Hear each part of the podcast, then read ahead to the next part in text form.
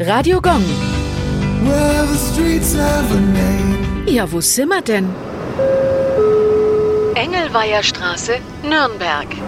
Sie liegt in dem Nürnberger Ortsteil Zerzabelshof und hieß ursprünglich Egelweiherstraße. Im angrenzenden Weiher befanden sich zu dieser Zeit nämlich sehr viele Egel.